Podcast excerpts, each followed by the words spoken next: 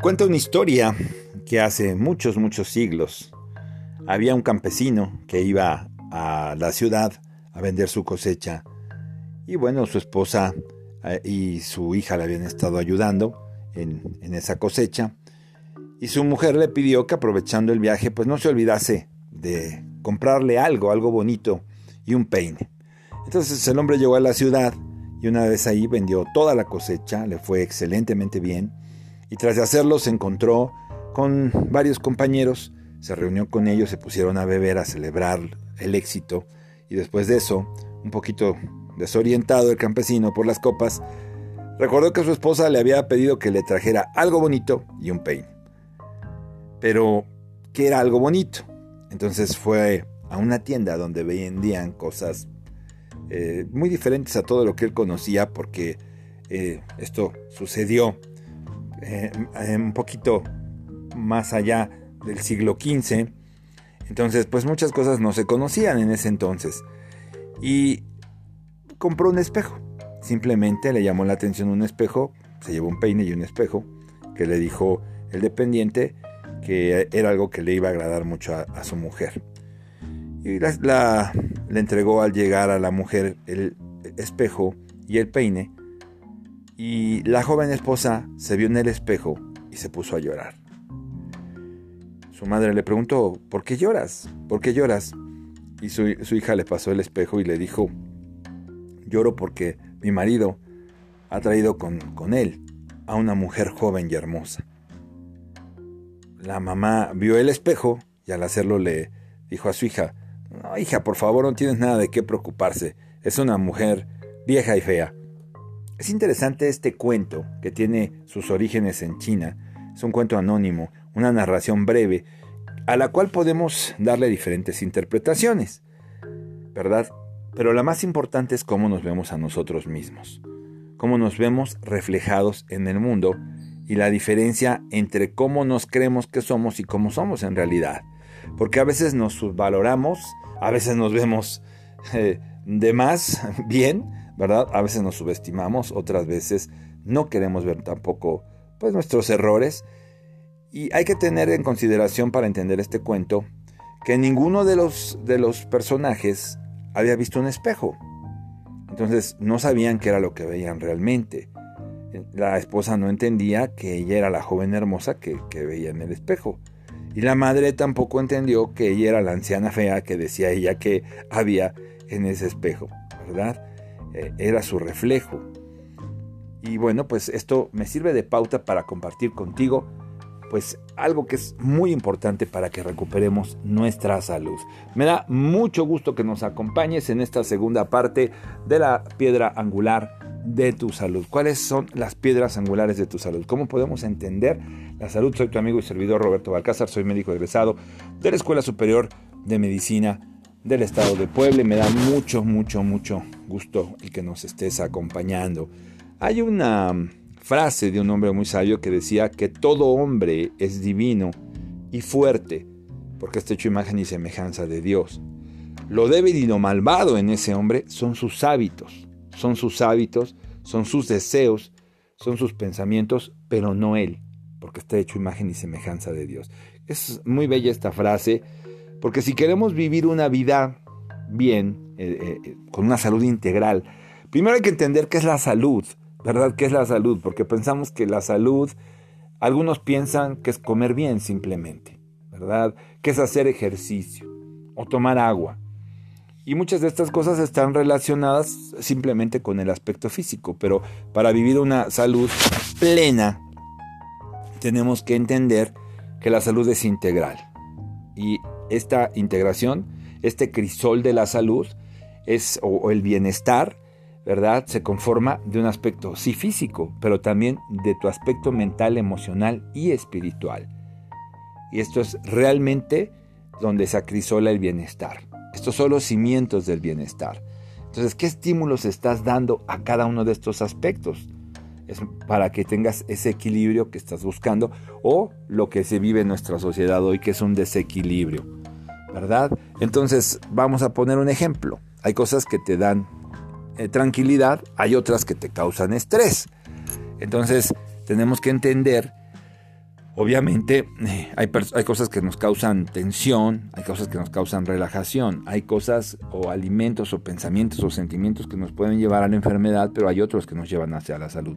Entonces son las bases sobre las cuales se sustenta nuestra salud, la física, la mental, la emocional y la espiritual, y son muchos los factores que determinan cada una de estas estructuras son niveles, son cuatro niveles. Hace cuenta que es un edificio de cuatro niveles en el que tenemos que aprender a encontrar un equilibrio para que ese edificio nunca caiga, para mantenernos sanos y en plenas condiciones.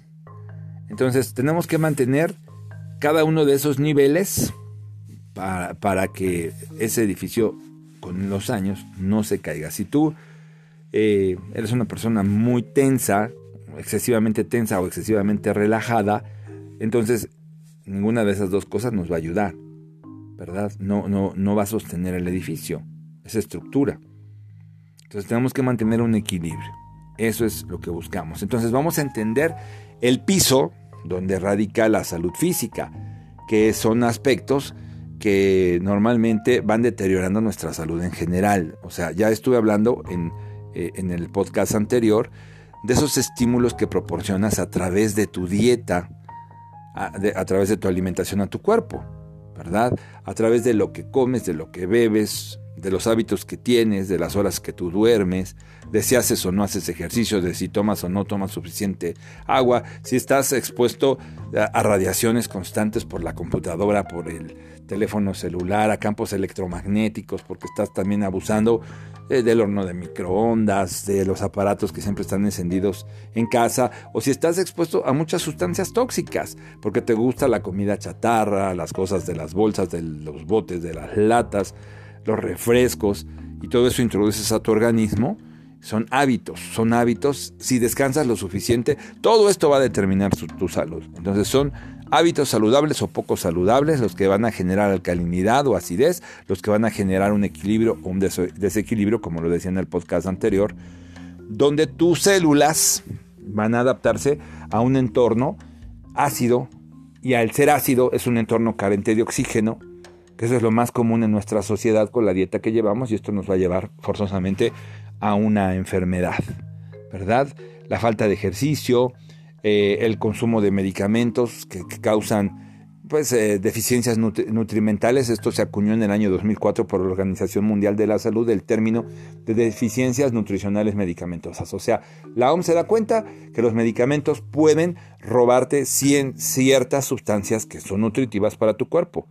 Entonces hay que ingerir pues esos minerales que vamos perdiendo, esas vitaminas que son necesarios para que funcione correctamente nuestro cuerpo. Entonces, el que tomes conciencia de estos aspectos, el que puedas influir en ellos conscientemente para que puedas canalizarlos, integrarlos en tu subconsciente y que puedas caminar en, en la dirección correcta, hacia el objetivo correcto, que es la salud en el aspecto físico. Pero también tenemos otro piso en ese edificio de cuatro pisos, que es el aspecto emocional que es aprender a gestionar nuestras emociones. No es decir, yo vivo siempre triste o siempre contento o siempre enojado y, no te puedes ver a ti mismo como cuenta la historia porque no conoces el espejo.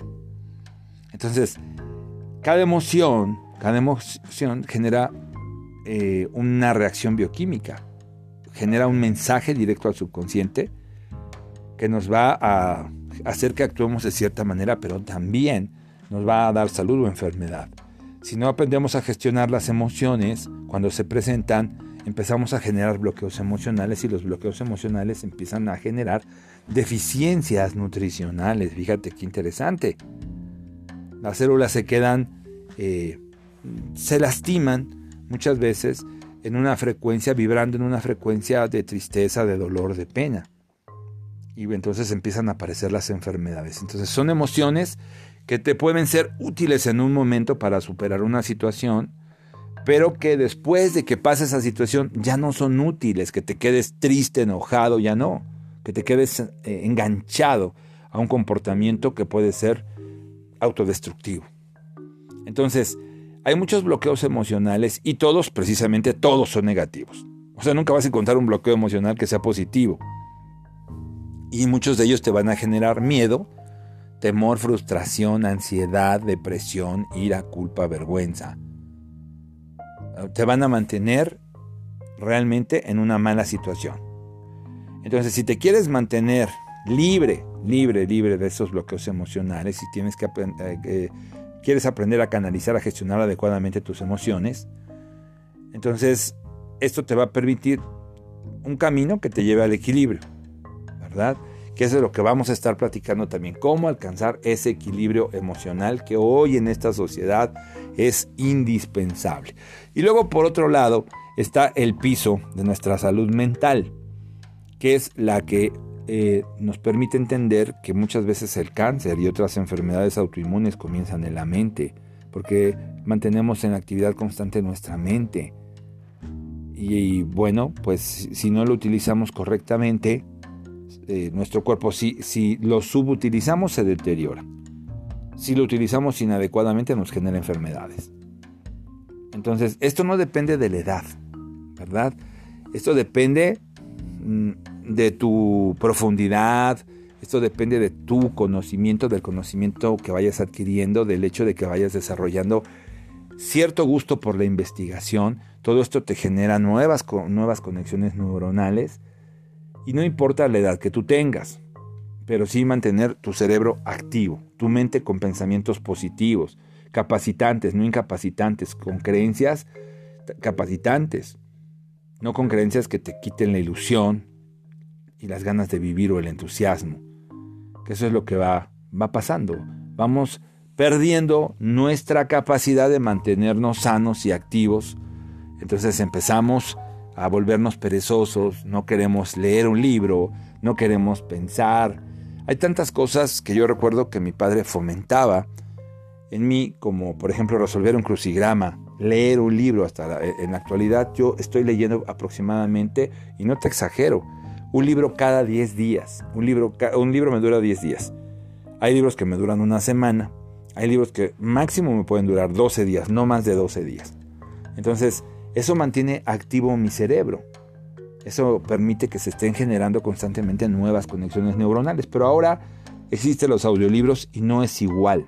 No es igual que tomes un audiolibro a que tú estés leyendo. Porque cuando tú estás leyendo, tus ojos están moviéndose.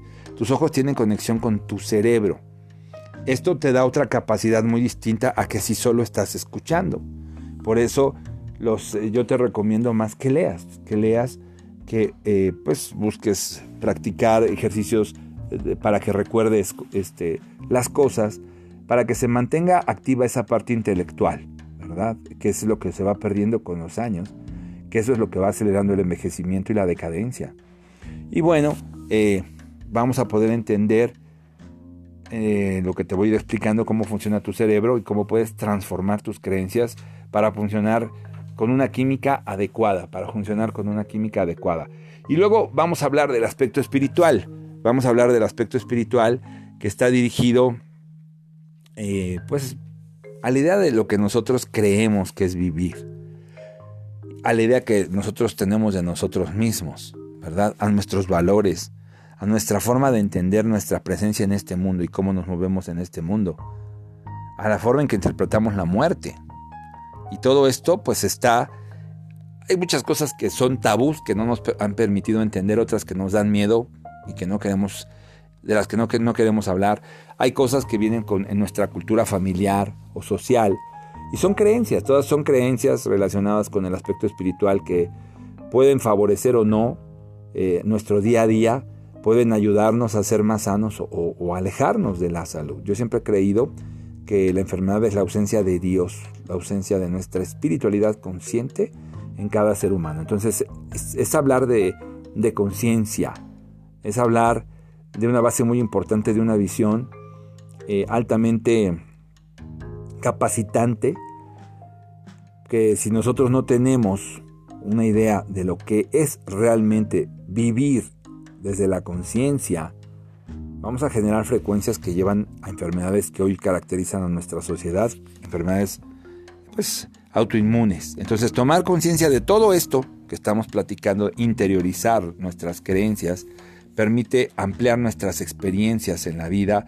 permite acercarnos a la realidad y a darnos cuenta que no es la realidad lo que nosotros creemos sobre nosotros mismos. Pero de todo esto vamos a ir hablando, porque esto es como decía Platón, que el que aprende y aprende, pero no practica nada de lo que aprende, es como el que ara y ara y ara la tierra y no siembra. Necesitamos sembrar.